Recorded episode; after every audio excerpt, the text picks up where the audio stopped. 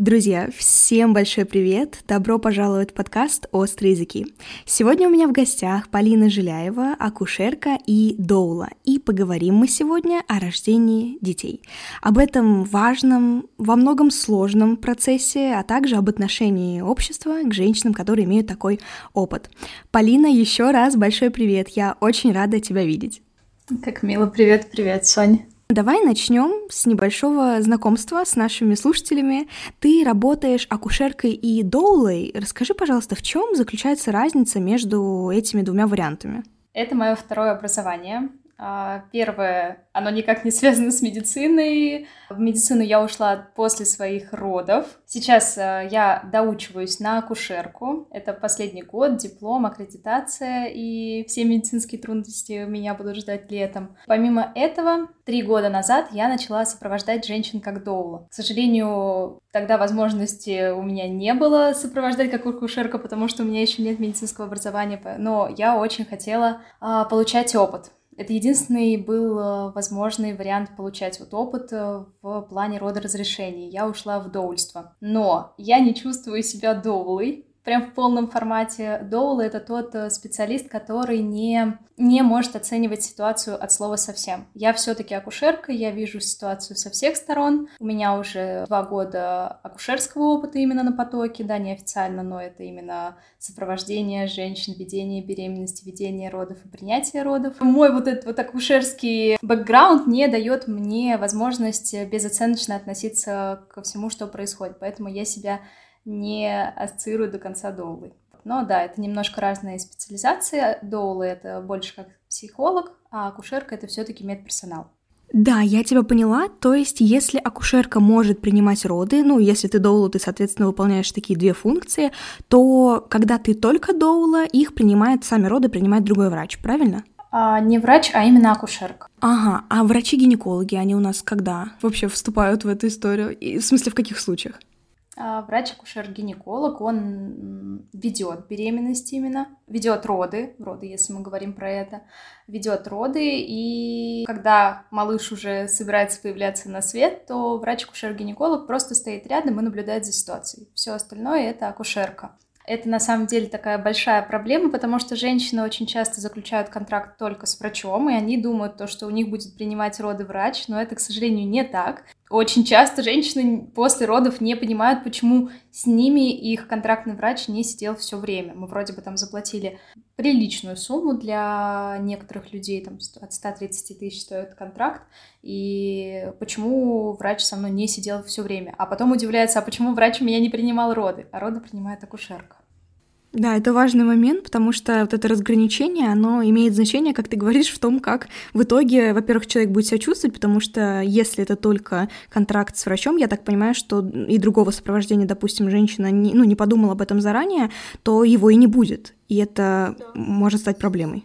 Полина, у меня любимый мой вопрос. Почему ты выбрала именно эту сферу? Не сложно ли вообще вкладывать столько, ну вот знаешь, психологических даже больше сил, хотя физических тоже ты, ну, это часто ночные, да, смены и так далее, это достаточно, может быть, сложно и физически, но все таки психологически больше, столько людей через себя а, в прямом смысле буквально пропускать. Как ты с этим справляешься? Когда я была в классе восьмом, 14 лет, я собиралась в медицину. Я поступила в лицей при Первом меди. Я собиралась быть э, врачом-ортодонтом. Мне казалось, что там много денег, и я буду богатой, счастливой, э, счастливым врачом. Вот. Но, к сожалению, там случилась первая любовь в девятом классе, и я решила то, что дальше не пойду в медицину. Я ушла в ресторанный бизнес, чему безумно благодарна. Я до сих пор обожаю кофейный бизнес. Где-то там в моем сердечке осталась э, доля того, то, что я училась в Даблби и работала где-то шеф-баристой. С бывшим мужем мы открывали ресторан. Но когда я родила, вообще, когда я ходила беременная, я очень много изучала по поводу акушерства. Мне настолько стало интересно, мне настолько это все нравилось, что я поняла, что это мое, это мое. И когда родился мой сын, мне положили его на живот, и я заплакала, говоря акушеркам и своему врачу, насколько важное дело они делают, насколько это, ну, это просто нереально. И с того момента я стала изучать, я стала изучать. Изначально я хотела просто пойти на доулу, Но родители меня поддержали, поддержали мою идею и сказали, Полина, иди учись на акушерку, не теряй время. Да, конечно, это на самом деле тяжелая работа. Когда, когда ты работаешь на потоке, то ты, ты не можешь настолько импонировать женщине, потому что ты ее не знаешь, для тебя это совершенно новый человек. Поэтому я поняла то, что ответственность женщины а, это ее ответственность за роды. Я не могу полностью брать эмоциональную именно ответственность. Какую-то там часть э, милой поддержки или приятного общения от меня будет, но полностью брать ответственность за роды женщины я не могу, поэтому я просто быстро выгорю от этой профессии. Поэтому, конечно, те женщины, которых я сопровождаю и подписываю с, ним, с ними договор, они у меня все подготовлены к родам да, когда это моя женщина, то, конечно, эмоционально я больше переживаю за нее, потому что я ее знаю, мы с ней знакомы, мы какое-то там количество времени общались, мы встречались. Поэтому, конечно, вот за такие роды я больше несу эмоциональной какой-то нагрузки. Да, ночные смены это тяжело, иногда ты не видишь ребенка несколько дней, иногда тебя просто нету дома несколько дней, ты чуть ли не живешь в машине, у тебя зубная щетка, новые чистые трусы с собой, э, какой-то такой походный набор, да, к сожалению, это такая работа, и многие не, недопонимают э, всей сложности именно вот э, акушерства, ну и, в принципе, наверное, медицины, потому что акушерство, оно не имеет никакого графика от слова совсем. Вот насколько важный на самом деле а, опыт, который женщина может получить в родах, потому что, как ты сказала, у тебя была такая благодарность к врачам, которые сопровождали тебя, и в том числе благодаря этому сейчас а, множество женщин могут получать такую прекрасную акушерку, прекрасную долу, действительно человека, который горит своим делом, а это же очень важно, в принципе, это очень важно, но вот в такой профессии, где, ну, эмпатия — это буквально первое качество, которое у вас должно быть, это, конечно, не то, что важно, это обязательно, обязательно. Да, эмпатия это прямо основное. Помимо знаний, помимо все-таки это ремесло, и ты получаешь опыт, э, нарабатывая его. Каждый роды это отдельный кейс. Каждый раз ты смотришь на акушерство с другой стороны. Для тебя акушерство это просто. Ты вроде бы училась, ты вроде бы знаешь, что такое физакушерство, ты знаешь, что такое патакушерство, но когда ты происходят какие-то роды, ты такая, господи, а что это сейчас было? Это как так? Это, это вообще откуда? Почему, почему такое не преподают? Вот, поэтому это все-таки считается ремесло, и в этом ремесле, да, очень важна эмпатия, потому что мы работаем с женщинами, они очень уязвимы в этот момент. Да, и без этого в акушерство, конечно, с холодным сердцем идти, мне кажется, нет смысла. Супер, давай окунемся в нашу тему поглубже, и хотела бы я начать с пред такого родового периода, когда мы готовимся, может быть, к беременности, либо думаем, что в ближайшем будущем захотим забеременеть. Знаешь, многие женщины задаются вопросом о том, что вообще нужно сделать до беременности, чтобы этот процесс был максимально легким, максимально комфортным, а, насколько этого можно так назвать. Давай на него ответим. Я думаю, как везде, надо вести здоровый образ жизни, надо прекратить употреблять алкоголь. Если у вас были какие-то вещества, то тоже их прекратить употреблять.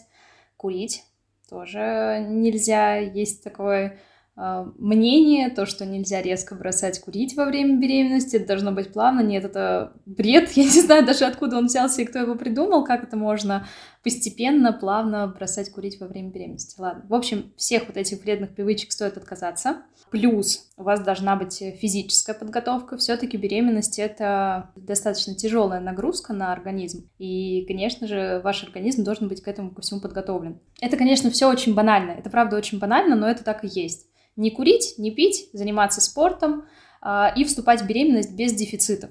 То есть каких-то там определенных анализов не нужно, просто не должно быть дефицитов. Не должно быть анемии, не должно быть дефицитов в плане каких-то витаминов. И можно начать принимать фолиевую кислоту как профилактику.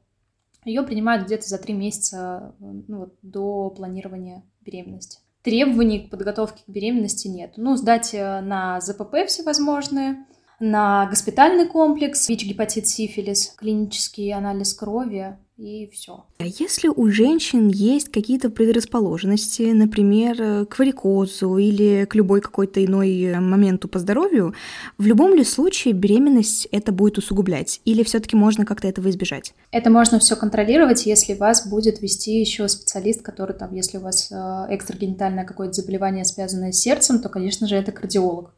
Если это там вены, то это флеболог. То есть это помимо акушера-гинеколога должен еще вести смежный специалист.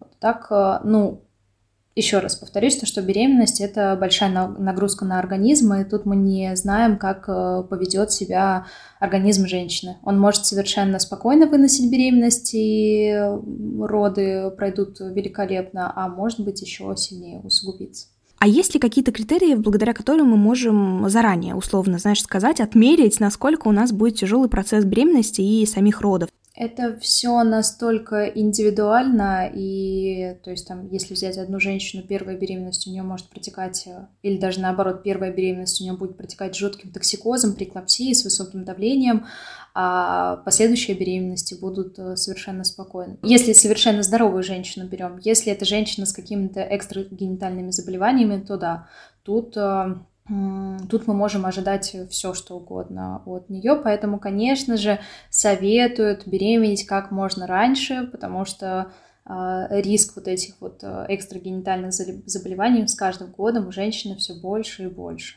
А что ты обычно советуешь своим подопечным, когда они готовятся к родам? Мне кажется, что вот сам процесс родов, он наиболее часто пугает женщин, больше, чем беременность значительно. Готовиться, готовиться, еще раз готовиться. Ваши знания — это ваша защита, ваша защита от всего. Идеально, если это контрактные роды, потому что вы знаете врача, и это ваше тоже какое-то спокойствие. Если это роды по ОМС, то можно там рассмотреть э, помимо подготовки к родам, чтобы вы там большую часть э, схваток и какую-то большую часть родов просидели дома, чтобы минимизировать риски какой-то акушерской агрессии. Да, это самое основное, это готовиться, проходить курсы подготовки к родам, читать книги всевозможные и не идти одной на роды. Вот это вот прям, это должны везде говорить о том, то, чтобы женщина не шла одна на роды.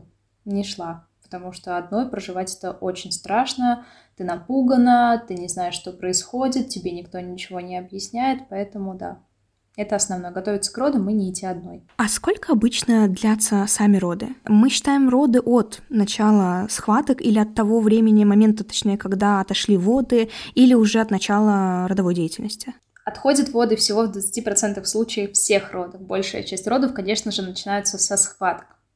А, схватки, они там делятся на тренировочные, прелиминар и родовые. И именно от родовых схваток, а это схватки, которые имеют э, тенденцию к увеличению боли, они регулярные. Именно вот это вот считается родовые схватки, из-за которых еще происходит раскрытие шейки матки. Это уже схватки, от которых у нас начинается отсчет родов. Если это воды, то мы, конечно же, отсчитываем от момента отхождения вод. Там будет написано, какой безводный период, и также все периоды родов. Сколько длятся роды, но, к сожалению, из того, что такой статистики у нас нет, у нас очень много индуцированных родов, которые вызываются, и очень много вмешательств в родах. В среднем первородящая рожает 14-18 часов, повторно родящая на 2-4 часа меньше. Просто, например, по клиническим рекомендациям латентная фаза у первородящей, это от 1 до 5 сантиметров раскрытия, может длиться до 20 часов. Конечно же, в роддоме тебе никто не разрешит столько находиться. Поэтому вот латентную фазу родов идеально провести там дома. Конечно же, когда ты приезжаешь в роддом, ты точно не можешь сказать, когда у тебя там начались э, схватки. Ты можешь немножко там приврать. Поэтому, конечно же, такой точной статистики у нас нету. А в таком случае латентная фаза — это, получается, фаза, в которой у нас схватки, но они терпимые. Правильно понимаю? Да, все верно. Это терпимые совершенно схватки. Они там, каждые 7-5 минут, даже, может быть, и больше промежутки. В этот момент уже происходит раскрытие до 5 сантиметров, но женщина совершенно спокойно может там периодически делать свои какие-то дела, разговаривать на схватку. То есть ее это никак не беспокоит сильно. И, в принципе, если женщина не паникер, если она готова к родам, то она может спокойно прожить эту фазу дома. А с какого периода у нас начинается уже нелатентная фаза? Маркеры этого периода это когда мы не можем терпеть боль, или это когда мы, знаешь, в таком трансе находимся, уже особо не понимаем, что происходит, или что? Схватки становятся чаще каждые 2-3 минуты, дыхание становится более активным, женщина уже там психует, не хочет, чтобы с ней разговаривали. Это вот такие, да, конечно, маркеры. Ага, это активная фаза родов. Что происходит после нее? А дальше полное раскрытие и потужной период, то, что вот говорят потуги. Да, то есть самый долгий этап родов мы прошли, это вот э, этап раскрытия. И дальше у нас потужной период. У первородящих он э, длится по клиническим рекомендациям от часа до трех. Если была эпидуральная анестезия, то добавляют еще час.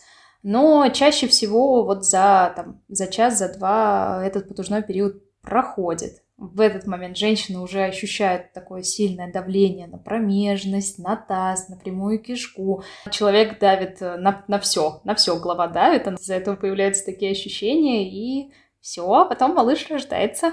То есть, по сути, самый болезненный период — это вот эти потуги и рождение непосредственно, рождение уже непосредственное, они длятся не так уж и долго. Самый болезненный момент все-таки это схватки. То есть потужной период, он не такой болезненный, да. Схватки это он долгий, женщина может уставать э, в момент схваток, конечно, потому что они очень долго по времени идут. А потужной период тут мы именно работаем. Мы работаем, поэтому ощущения, а, наверное, не такие яркие, как в схватку. То есть в схватку мы просто дышим, а в потуге мы работаем, помимо дыхания мы еще задействуем там пресс и диафрагму. Поэтому, да, это не самый болезненный момент, э, и там многие боятся, а что будет дальше еще хуже? Нет, дальше еще не будет, дальше будет легче, чем в момент схватки. Просто из любопытства очень часто вижу видео, где женщины, которые а, рожали или не рожали, но планируют, тестируют на своих партнерах, на своих там братьях, в общем, на мужчинах, а, какие-то аппараты, которые, видимо, знаешь, подводят ток кожи, и да, и, в общем, вот эта вот интенсивная боль, похожая на боль, которую испытывают женщины во время схваток. Вообще, а, адекватно ли это соизмерять? И какая боль, знаешь, вот на что это похоже, это чувство? Просто из любопытства. А, мне кажется, сейчас в Москве есть э, в каком-то павильоне проходит э, форум, где как раз-таки можно попробовать вот эти вот ощущения э, приближенные, да, приближенные к родам. Но я, я не пробовала эту штуку, я не могу сказать. Роды я не помню родовую боль, честно могу сказать. Но это больно, да, это больно. А, очень много специалистов, чтобы продать э, свои какие-то услуги, говорят о том, то, что роды это безболезненно, оргазмические роды и бла-бла-бла. Конечно же, женщины на это ведутся, женщины на это ведутся, им хочется им не хочется чувствовать боль, но роды это э, работа, и, к сожалению, вы будете испытывать неприятные ощущения. Да, конечно, когда это все физиологично, это все само началось, и ваш организм привыкает постепенно к этим ощущениям, конечно же, это не та боль, если, например, это индуцированные роды и женщине вкалывают искусственный окситоцин. Конечно же, здесь есть различия. Это опоясывающая такая боль, боль внизу живота, боль в пояснице, и она выглядит как волна. То есть вы заплываете, а, боль потихоньку-потихоньку усиливается, у нее есть пик, можете там зажиматься, активно дышать на этот пик, а потом она уходит, ваше тело все расслабляется. Вот, то есть это такое имеет именно схватка, она идет как э, волна и пик, то есть вы в нее погружаетесь, заплываете, вы ее проживаете, если это так сейчас модно, модно говорить. Да, и это все можно прожить, потому что схватки это не постоянная боль. Схватка есть там 30-40 секунд, а дальше там 2-3 минуты и больше у вас перерыв. Я правильно понимаю, чем больше вмешательств на всех этапах э, вот этой родовой деятельности, тем более болезненные могут быть ощущения и больше меньшая терпимость за счет того, что это внезапно наступает. Да, да, это так и есть, потому что, конечно, когда этот свой окситоцин, это все физиологичные ощущения не такие яркие, когда это окситоцин из э, ампулы, то организм просто не готов к нему. Это все достаточно резко, это шок для него. Эти все ощущения, они будут там более болезненны. Та же самая амниотомия, вскрытие плодного пузыря, схватки после нее становятся намного болезнее, потому что упирается вот эта вот мягкая оболочка с водами, которая давила на шейку, и ну, то есть приятнее, когда тебе мягкий пузырь с водами давит на шейку, она раскрывается, или когда давит уже э, череп малыша. Схватки, конечно же, становятся более интенсивные и болезненные, нежели чем с пузырем.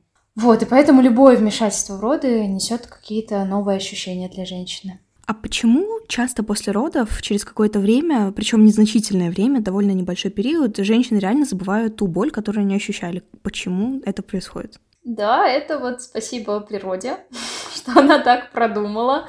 Я, наверное, когда ходила, а, а, когда у меня еще не было сына, и я смотрела на женщин которые только родили, там идут с колясочками, я такая, господи, вы через такое прошли, как вы живете после этого? Почему, почему вы такие спокойные? Да, это все на самом деле продумано природой, и э, вот сразу, моментально боль прям вот за секунду уходит. Как только рождается все тельце, боль забывается, потому что это огромнейший просто выброс гормонов, окситоцина, а, эндорфина, всех гормонов радости, и вся боль просто за секунду забывается. Ты не помнишь, что было там минуту назад. Да, это все, да, это все классно, это все продумано природой. Хоть что-то в этом процессе продумано природой с пользой для женщин. Спасибо. Да, там все, там все продумано. По ощущениям нет, потому что настолько непредсказуемо, но действительно, ну, продумано, что не факт, выживешь ли ты, важно, родится ли новая жизнь, вот. Ну что, давай пойдем к нашему прогрессу, который произошел в науке. Что такое мягкие роды, чем они а, вообще нам полезны? И золотой час, который а, нужен или не нужен, может быть, родителям с новорожденным после родов, что это за такой зверь? Мягкие роды, наверное, это можно сказать, э, это не в плане, не в плане того, то, что там отсутствие вмешательств роды или еще что-то. Я все-таки называю мягкими родами, это когда есть поддержка у женщины, когда женщина а, не встречается с акушерской агрессией, когда все манипуляции в родах, которые были совершены, они как-то оправданы. И для меня все-таки вот это вот мягкие роды. И когда э, женщина ставится выше человеческого фактора, ставится выше интересов врача, и для меня все-таки вот это вот какое-то мягкое, мягкие роды, мягкое акушерство, когда это свободное поведение в родах, и когда вот все манипуляции, они оправданы и имеют какие-то подтверждения. Золотой час. Это очень важный момент. А, это у нас происходит, когда рождается малыш, и его кладут к маме на грудь. Сразу же кладут к маме на грудь. Это называется тепловая цепочка. Просто как это было в Советском Союзе. Малыша сразу пересекли, пуповину перерезали, кладут на лоток и дальше несут там на столик к детскому врачу-неонатологу, и он уже смотрит его. Сейчас же, конечно, золотой час, когда кладут маме э, ребенка на грудь, не нарушая вот этой тепловой цепочки. Дальше накрывают малыша пеленкой. Врач-неонатолог подходит э, прямо на груди, слушает малыша, смотрит рефлексы какие-то. Это можно сделать на животе. Это не обязательно нести ребенка на пеленальный столик и делать все это там. И, конечно же, э, когда малышу пересекают пуповину в как это говорит, клинические рекомендации и доказательная медицина, доказательное акушерство, достаточно там пяти минут, чтобы вот та кровь, которая э, передалась в плаценте в момент, когда малыш проходил по родовым путям, достаточно вот пяти минут, чтобы не было в дальнейшем каких-то гемолитических осложнений, не было проблем с кровью у малыша. Вот этого будет достаточно.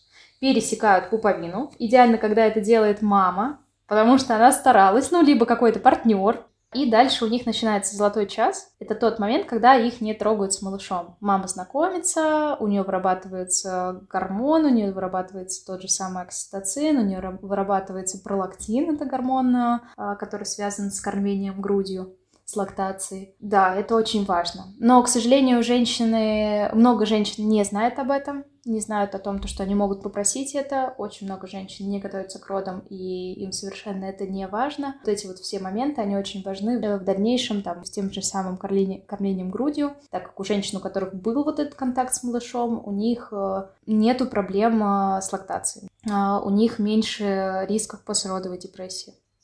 Кстати, а сам процесс э, родовой это сложная и болезненная история только для женщины или для ребенка тоже? Что вообще младенец испытывает в это время? Есть, конечно, когда мы видим по э, состоянию малыша, по его сердцебиению, что он не выносит эти роды, для него они тяжелые, и мы идем там в операционную. Но я могу сказать то, что для малыша, вот, например, когда он проходит через родовые пути, у него происходит э, конфигурация косточек, то есть косточки как бы одна на другую накладываются. Я не знаю, что испытывает э, плод, это еще плод, что он испытывает э, малыш в этот момент. Э, но я просто вот могу сказать то, что не надо забывать про малыша. Не надо думать только о себе в родах. Надо думать и о том человеке, который находится в вас. И то, что кислород, который он получает, он получает только от вас.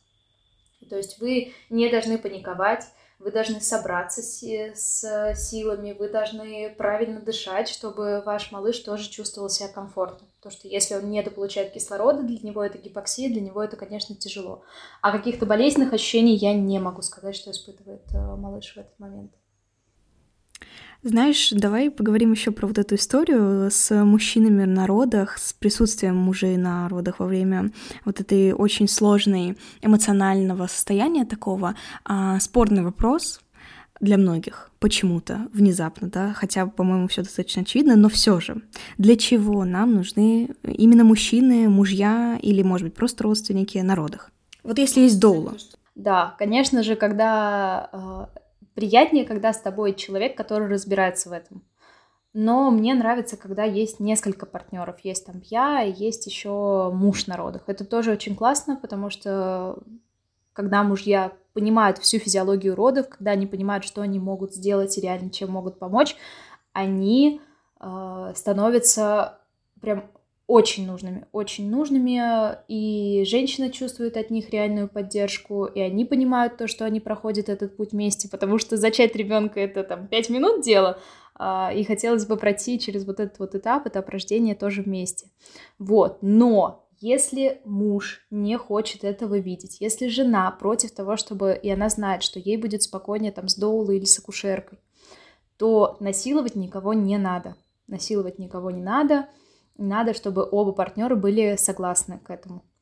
А, есть такие пары, которые там, ну, во-первых, момент вот этот схваток мы с тобой обсудили, он достаточно долгий, и муж может присутствовать э, именно вот в момент схваток. В потужном периоде он может там выйти за дверь и уже э, прийти в, род, в родбокс, когда родится малыш если он и он, и, он, э, и она переживают вот за какие-то вот эти моменты, то, что там женщина может обкакаться, либо там какие-то выделения, и его ее это могут э, пугать. Поэтому да, это все очень индивидуально, у каждой семьи это по-разному.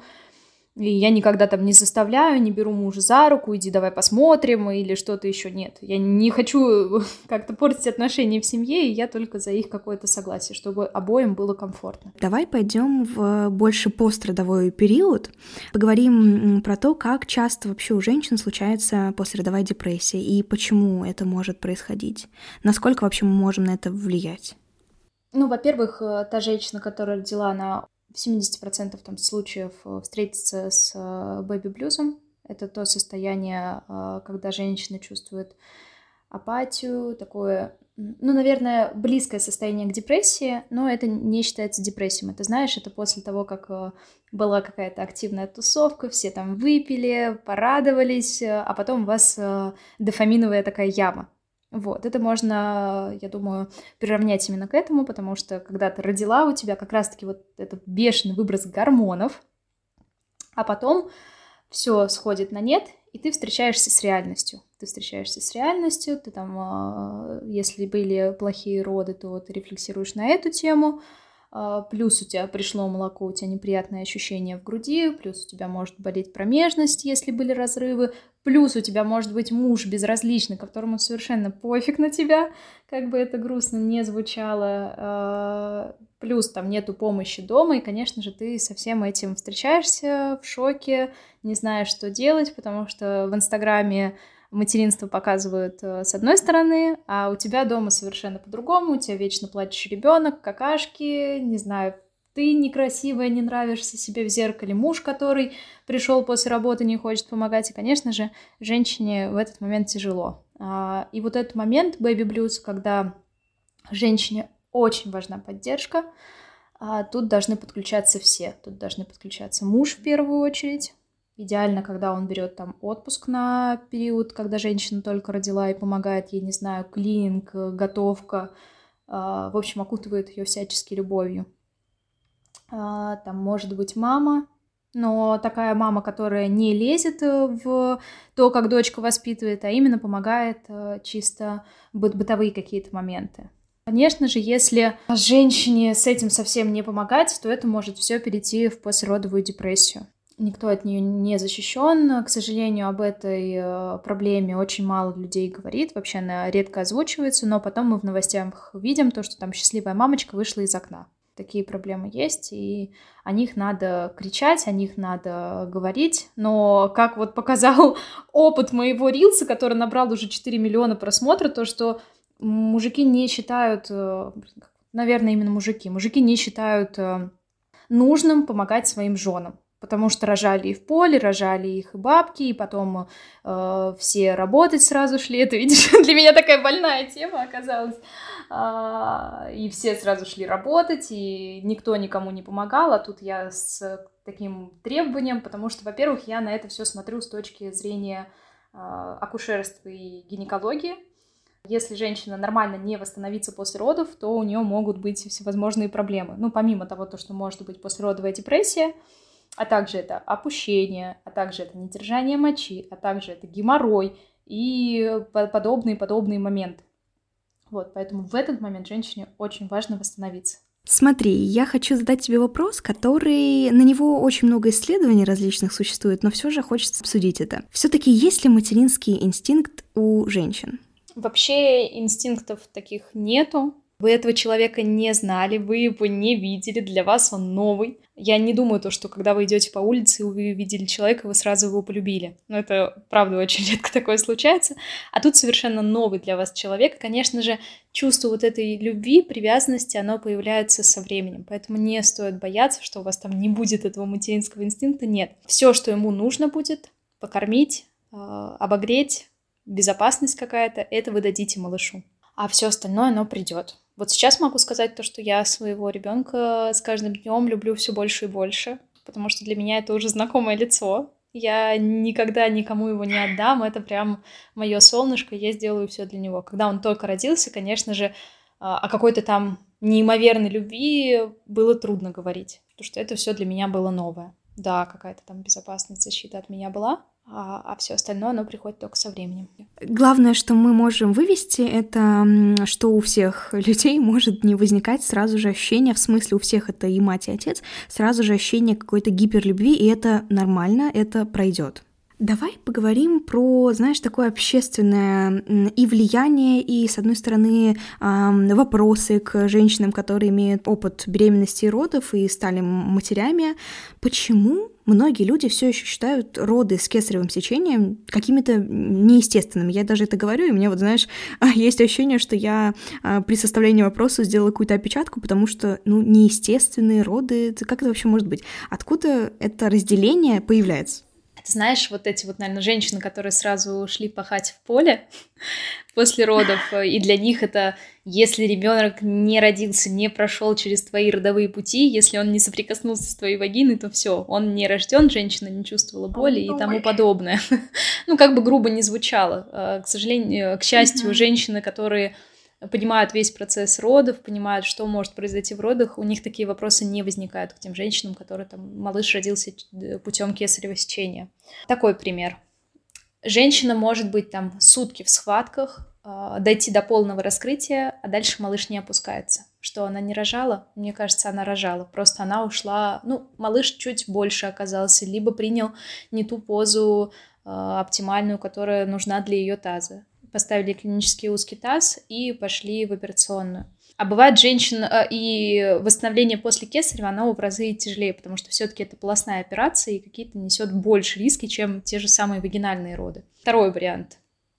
А, женщина, которая пришла, за два часа родила прекрасно сама и уже на следующий день бегает. То есть э, та женщина, которая рожала кесарю, для нее роды прошли в разы тяжелее, чем вторая, которая родила там за 2-3 часа. И тут, конечно, сравнивать очень э, неправильно, потому что, ну, правда, это очень тяжело психологически. Это очень тяжело психологически, когда женщина вот столько вот в родах, она старается, она правда очень хочет родить, но у нее не получается в конечном итоге, она уходит на кесарево. Ее еще и общество жирает. Это, конечно, очень несправедливо, очень э, больно, и просто тогда не стоит говорить, как родился твой малыш, чтобы с этим не встречаться и окружать себя теми людьми, которые никогда не скажут, а, это кесарево, ну, значит, ты не рожала. Ну, это, да, еще повторюсь, это наш mm-hmm. смешок в сторону естественного отбора. Все-таки, наверное, лучше, чтобы женщина э, родила в итоге, а не умерла с ребенком э, в родах на схватках. Спасибо тебе большое за твои ответы. Мне было очень приятно поговорить на эту важную и одновременно с этим сложную тему. Я хочу сказать, что даже один разговор с тобой оказывается очень терапевтичным, хотя я не планирую пока детей. И уверена, что с тобой действительно и с такими специалистами, как ты, любые роды, какими бы сложными они ни были, как минимум не оставят тот отпечаток, который они могут оставить на женщине, к сожалению. И это замечательно, что есть такие специалисты. Спасибо тебе за то, что ты этим занимаешься с такой любовью и трепетом. Пусть всем женщинам повезет со своими акушерками. Спасибо большое, Соня. Безумно приятно. Безумно приятно, что пригласила. Да, также ручки складываю. А, да, надеюсь, что какую-то там долю спокойствия за счет нашего с тобой диалога женщины получат. И и напоследок я хочу задать тебе финальный вопрос. Я задаю его из выпуска в выпуск. Он э, традиционный, он кочующий. И я хочу, чтобы ты ответила на него, хочу тебя попросить ответить на него э, максимально так, как ты просто его воспримешь. Нет никаких правильных и неправильных, заведомо задумываемых мной ответов. Завидуешь ли ты людям, которые не понимают, что происходит? Я думала, ты как-нибудь спросишь про деньги и про Путина. Ну ладно, а завидуешь ли ты людям, которые не понимают, что происходит? А, нет, не завидую. Если это в плане родов, не завидую. Не завидую, потому что, еще раз скажу, то, что незнание а, рождает а, вот этот риск акушерской агрессии, если мы говорим именно про роды, и незнание рождает а, возможный не говорю, что стопроцентный, но возможный опыт э, негативных родов. Поэтому, девочки, всем желаю готовиться. Спасибо тебе большое. А, друзья, все ссылки на соцсети Полины будут обязательно в описании. Заходите, знакомьтесь. Очень много а, как практической полезной информации, так и общей, которая просто, в принципе, общественно значимая. Поэтому, да, думаю, что мы с вами а, друг друга поняли. И до следующей субботы. Всем пока-пока.